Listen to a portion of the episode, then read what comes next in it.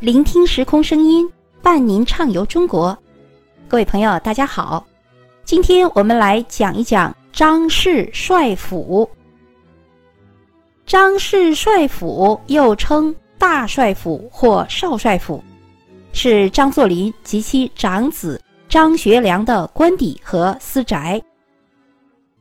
张氏帅府坐落在沈阳市沈河区。朝阳街少帅巷四十六号，张氏帅府也是东北地区保存最为完好的名人故居，现为国家四 A 级的旅游景区。这里的主要景点有大青楼、小青楼、西苑红楼群，还有赵四小姐楼、边业银行等。张氏帅府始建于一九一四年，一九一六年张作霖正式入住，以后又不断的扩建，逐步形成了由东院、中院、西院和院外的赵四小姐楼等四个部分组成的建筑群。各处的建筑风格各异，有中国传统式的，有中西合璧式的。还有罗马式的、北欧式的、日本式的。说到张作霖，您肯定不陌生。我们看过很多的影视作品，都与张作霖有关。张作霖一八七五年出生在海城北边的小洼村一户贫苦的农家。小的时候读过三个月的私塾。在张作霖十四岁的时候，父亲张有才被赌徒打死了。张作霖与其二哥前去报仇，可是枪走火了，误伤了人命。二哥被捕，张作霖逃走。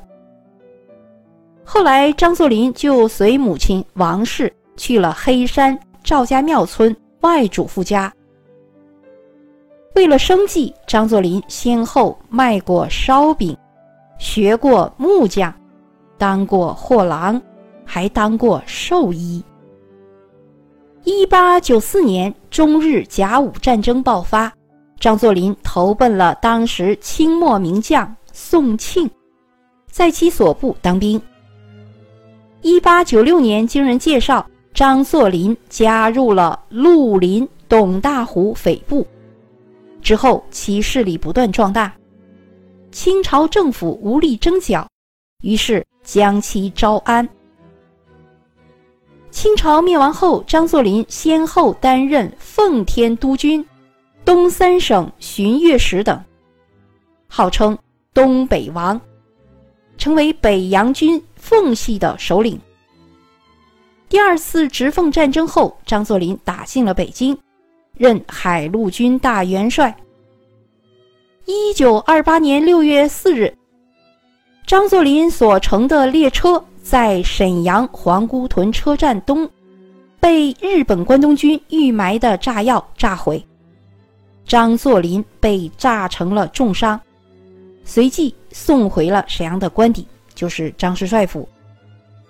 不久即逝世，享年五十三岁。张氏帅府是仿王府式的建筑，前正后寝的建筑功能表现的也非常明显。整个帅府以东、中、西三路南北纵向排列布局，从而就营造出了府的氛围。好，我们首先去看一看中部，中部是帅府的三进四合院。是呈汉字的木字形，目目光的目木字形。这里完全是中国传统的仿王府式的建筑，房屋共计有十三栋。在张作霖主政期间，四合院的前两进院为办公官邸，三进院为眷属私宅，所以这也传承了古代。前朝后寝的封建帝王宫殿建筑的风格。好，接下来我们走进东院。东院是由大青楼、小青楼和帅府花园等组成。帅府花园建有假山、花坛、亭台、水榭、荷花池和隧道。在帅府的东北角还建有关帝庙。来到帅府，一定要去鉴赏的就是大青楼和小青楼。大青楼是张氏帅府的标志性建筑，建于一九一八年至一九二二年，是仿罗马式的建筑风格。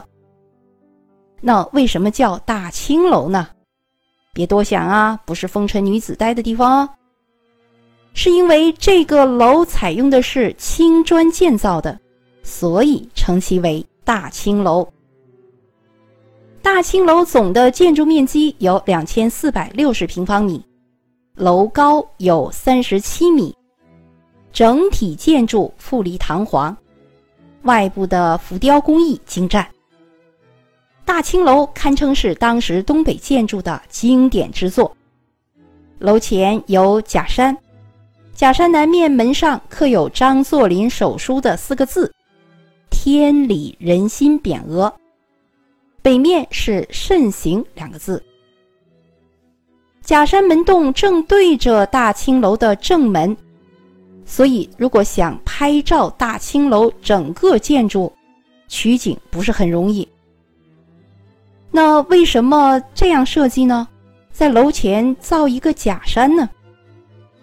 这是张作霖亲自指挥这样建造的，据说具有防御的作用。好，接下来我们去鉴赏小青楼。小青楼也在东院，位于帅府花园的中心，是一座中西合璧的二层砖木结构的小楼，建成于一九一八年。这座小楼是张作霖为他最宠爱的五夫人张寿义专门修建的。小青楼采用了木雕。砖雕等中国传统工艺来装饰。最为考究的是，小青楼每个门窗的上面均采用了镇石砖雕的装饰。这些镇石砖雕以花鸟图案为主。一九二八年黄姑屯事件发生后，浑身是伤的张作霖就被送回了帅府的小青楼里。临终前。张作霖对五夫人说：“我受伤太重了，恐怕不行了，叫小六子快回奉天。”这里说的小六子就是张学良，奉天就指的沈阳。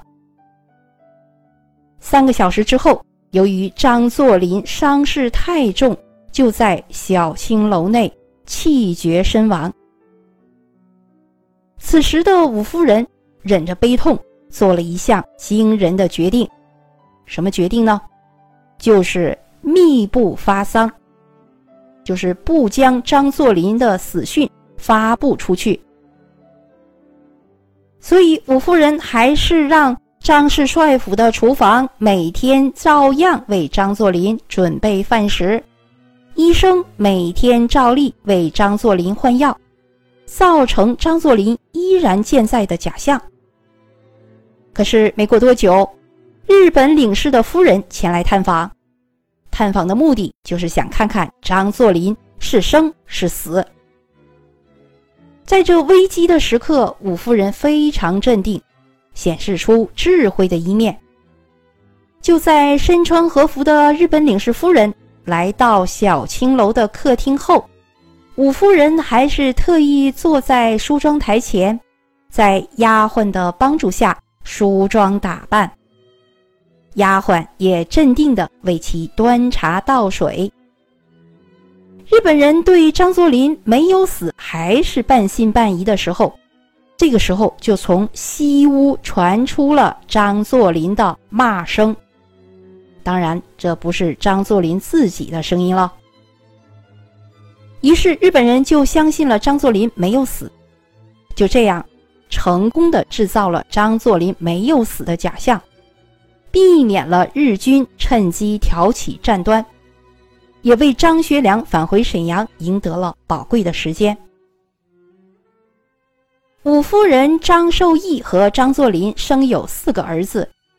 一九三一年九一八事变后，五夫人移居天津。解放前夕又转迁台湾。一九六六年病逝。在日本关东军制造的皇姑屯事件中，张作霖被炸死了。张学良继承了帅位之后，排除了日本关东军的阻挠，积极推动南北的统一。一九二八年十二月二十九日，张学良宣布遵守三民主义，服从国民政府，改易旗帜。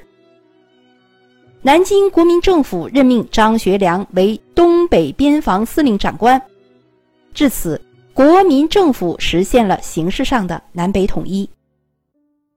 在张氏帅府的大院东墙外是一座二层中西合璧的建筑，因为这里是一九二八年至一九三零年张学良的粉红知己赵一荻（人称赵四小姐）居住过，而得名。赵四小姐楼，现为赵一荻故居，对外开放。整座小楼既有中国传统的风格，又有欧式建筑艺术的特色。其室内的陈设以法式家具为主。张氏帅府的西院还有七座红楼，这七座红楼建筑群是一九三零年由张学良主持兴建的。红楼群由国内著名的设计师杨廷宝设计。大楼均为三层，另有地下室。这些楼以北欧古典主义风格为主要的特点，红砖外墙。西苑红楼群的建成，标志着张氏帅府园区这一庞大的建筑群正式形成。作为张氏父子两代的官邸和私宅，张氏帅府这里曾是东北的政治中心，期间历经了两次直奉大战、武装调停中原大战、东北易帜、九一八事变等。饱经沧桑的张氏帅府已经成为东北近代历史的见证与缩影。好，各位听众朋友们，沈阳的张氏帅府就为您介绍到这里，感谢您的收听与分享，谢谢。